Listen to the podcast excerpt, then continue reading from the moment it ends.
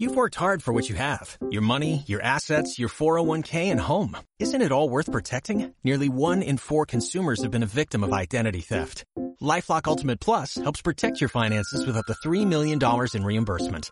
LifeLock alerts you to identity threats you might miss, and if your identity is stolen, your dedicated U.S.-based restoration specialist will work to fix it. Let LifeLock help protect what you've worked so hard for. Save 25% off your first year on LifeLock Ultimate Plus at lifeLock.com/aware. Terms apply. Buenos días, eh, bienvenidos al Morning Call de Análisis Bankinter del 8 de marzo de 2022. Soy Juan Moreno. Bien, pues bueno, el mercado, las bolsas siguen a la baja eh, y el mercado sigue roto con una volatilidad eh, muy, muy alta, ¿no? Mm, ayer tuvimos, bueno, ayer el, el, Eurostox cerró cayendo un, un, 1% después de haber llegado a caer incluso un 5% durante la sesión. Em, aunque Estados Unidos al final aceleró las pérdidas y cerró con caídas del menos 3%.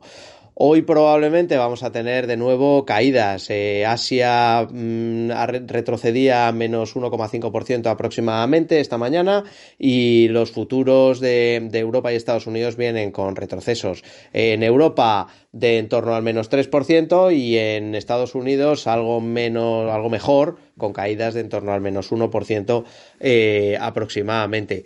Eh, la, clave está en, la, bueno, pues, sigue en el conflicto Rusia-Ucrania, evidentemente, y en las consecuencias económicas que esto pueda tener, tanto a nivel de inflación como a nivel de eh, crecimiento económico.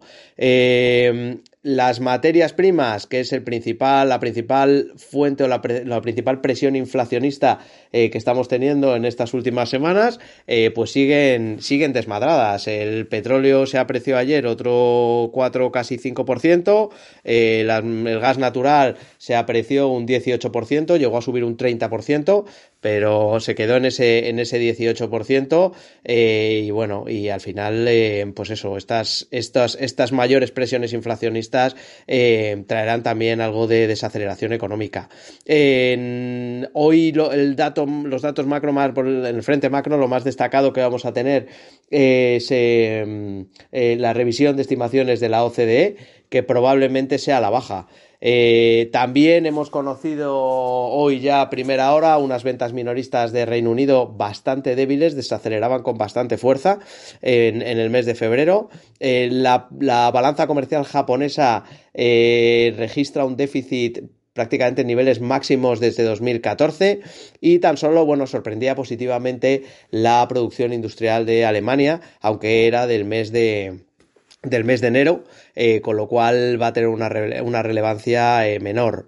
Eh, por tanto, lo que les comento, bolsas probablemente a la baja hoy. y será probablemente la tónica que vamos a ver en las próximas, en las próximas sesiones.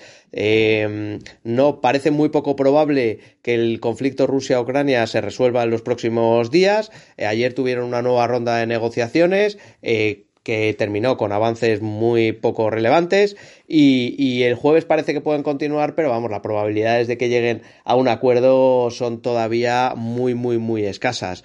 Eh, por tanto, ¿cuál es el objetivo ahora? Eh, proteger el patrimonio. Por eso nosotros, eh, bueno, decidimos la semana pasada reducir exposiciones de forma drástica y, y centrarnos en sectores o que se benefician de la situación actual o con un perfil más bien defensivo. Los que se los que se benefician de esta situación son sobre todo petróleo, ciberseguridad y defensa. Y, los sectores más defensivos serían, pues bueno, infraestructuras, eh, incluyendo utilities, y, también podría entrar ahí el, sector inmobiliario, ¿no? Eh, bueno, y sin más, eh, me despido. Muchas gracias por su atención.